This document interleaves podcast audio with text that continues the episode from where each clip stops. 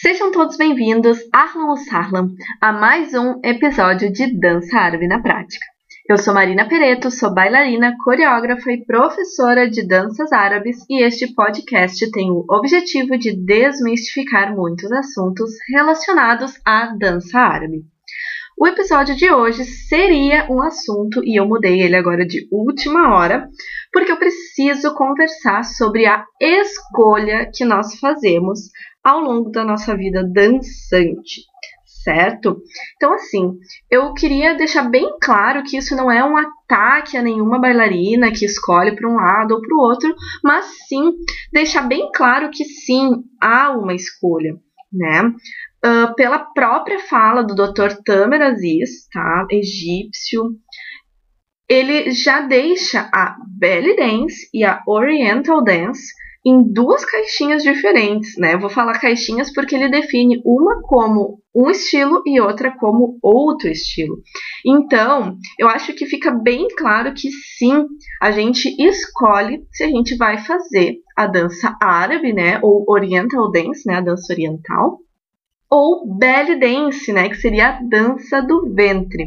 E algumas pessoas sabem que temos essa escolha e ela prefere tapar os dois ouvidos e fazer lá lá lá lá lá, lá e fazer de conta que ela pode tudo bem usar dos dois estilos na sua dança e hora fazer uma, hora fazer outra e tudo certo. Porém, sabendo que sim, são duas coisas diferentes. Né? Nas próprias palavras dele, ele explica como sendo Oriental Dance mais passos de folclore e menos sexy. Sim, ele utiliza essa terminologia. E belly dance é mais sexy e menos passos de folclore. Então, olha só que interessante. Ele, inclusive, se refere aos passos de folclore dentro, sim, da dança oriental, né? Da dança árabe, que é a dança que nós tratamos aqui nesse podcast.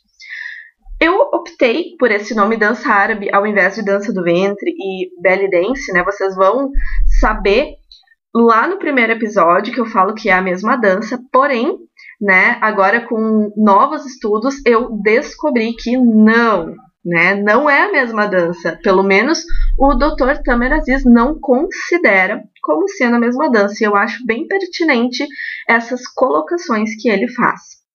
Então, pessoal, vamos falar sobre a escolha que a gente faz, né? Tem um momento da nossa vida dançante que a gente não é mais iniciante, que a gente já aprendeu os passos básicos, que a gente aprendeu batida lateral, batida para cima, batida para baixo, básico egípcio. Então já sabemos como dançar, como executar a dança. E a gente escolhe como que vai ser a nossa interpretação né? Como é que a nossa musicalidade vai se dar dentro da, da dança, né? Como que a música, como que a música vai influenciar nos nossos passos, né? Então, eu acho isso muito importante a gente entender que sim, a gente precisa tender para um lado, porque se a gente cava, né, dois poços, a gente vai cavar dois poços rasos. Então, vale mais a pena a gente escolher um, uma, um jeito de dançar, né? E sim se aprofundar nesse, nesse universo, né? Não excluindo que, ah, não, então se tu vai fazer uma interpretação de Oriental Dance, tu não é belly dancer, tu não pode dançar assim. Não é bem assim, né?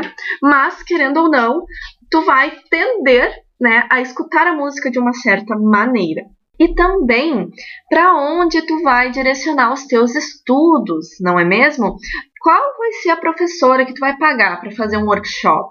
Quem que vai ser a tua professora regular? Essas decisões, né, que a gente faz, elas vão implicar na bailarina que tu vai se tornar. E consequentemente, se tu fizer uma decisão de ir para mais para oriental dance ou mais para belly dance, o ideal é que tu procure, né, profissionais que sejam também deste mesmo caminho certo? E como eu vou fazer essa escolha, né? Então, eu preciso perceber por qual dessas danças o meu coração bate mais forte, né? Não tem escolha certa, escolha errada. Como as palavras do Tamer, né, que ele definiu qual critério ele julga para ser mais belly dance ou mais oriental dance, isso também influencia, né, no show, na entrega que tu vai ter para o teu público, né? E também como a Giovanna Argenta também falava, né, que eu lembro de um workshop que eu fiz com ela recentemente, que ela fala que a gente, né, quando a gente dança, a gente também é entertainer, né? A gente também está lá para entreter o nosso público, né? E tanto o Oriental Dance quanto o Belly Dance, a gente precisa ter esse momento, né, artístico, né? A gente precisa ter esse olhar, na verdade, artístico para nossa dança, né? A gente não dança apenas para ser feliz quando a gente é uma bailarina profissional, a gente dança com o objetivo de entreter alguém. Então, com certeza, tanto faz a dança que tu vai dançar, até mesmo que não seja dança oriental, seja uma dança salsa, vamos supor, tu vai fazer aquilo para um público, tu precisa entreter aquele público, certo? Então vamos lá, né? Temos de um lado da balança belly dance, temos de outro lado da balança oriental dance, e nós precisamos, né? Esse episódio sobre isso, a gente precisa fazer essa escolha num determinado momento da nossa vida dançante. Porque depois que a gente entende a proporção que a dança árabe tem, que a gente entende né, esse universo, a gente entende que sim, a gente vai conseguir cavar um poço mais fundo se a gente fizer essa escolha, certo? Não sendo uma regra, porque nada nesse podcast é uma regra, é apenas uma opinião pessoal minha. E se vocês compartilham desta mesma opinião, eu espero que vocês me deem um alô lá no meu Instagram, marina.pereto, ou no meu e-mail, marinapereto.dancer.gmail.com.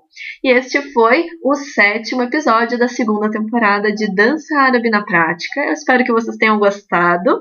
E essa temporada também vai ter 15 episódios com assuntos diversos, uns mais polêmicos, outros não. O episódio anterior é sobre articulações.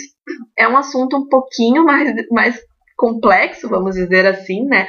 É um assunto que muitas pessoas não curtem muito, mas ele é um assunto importante, então espero que vocês não deixem de conferir.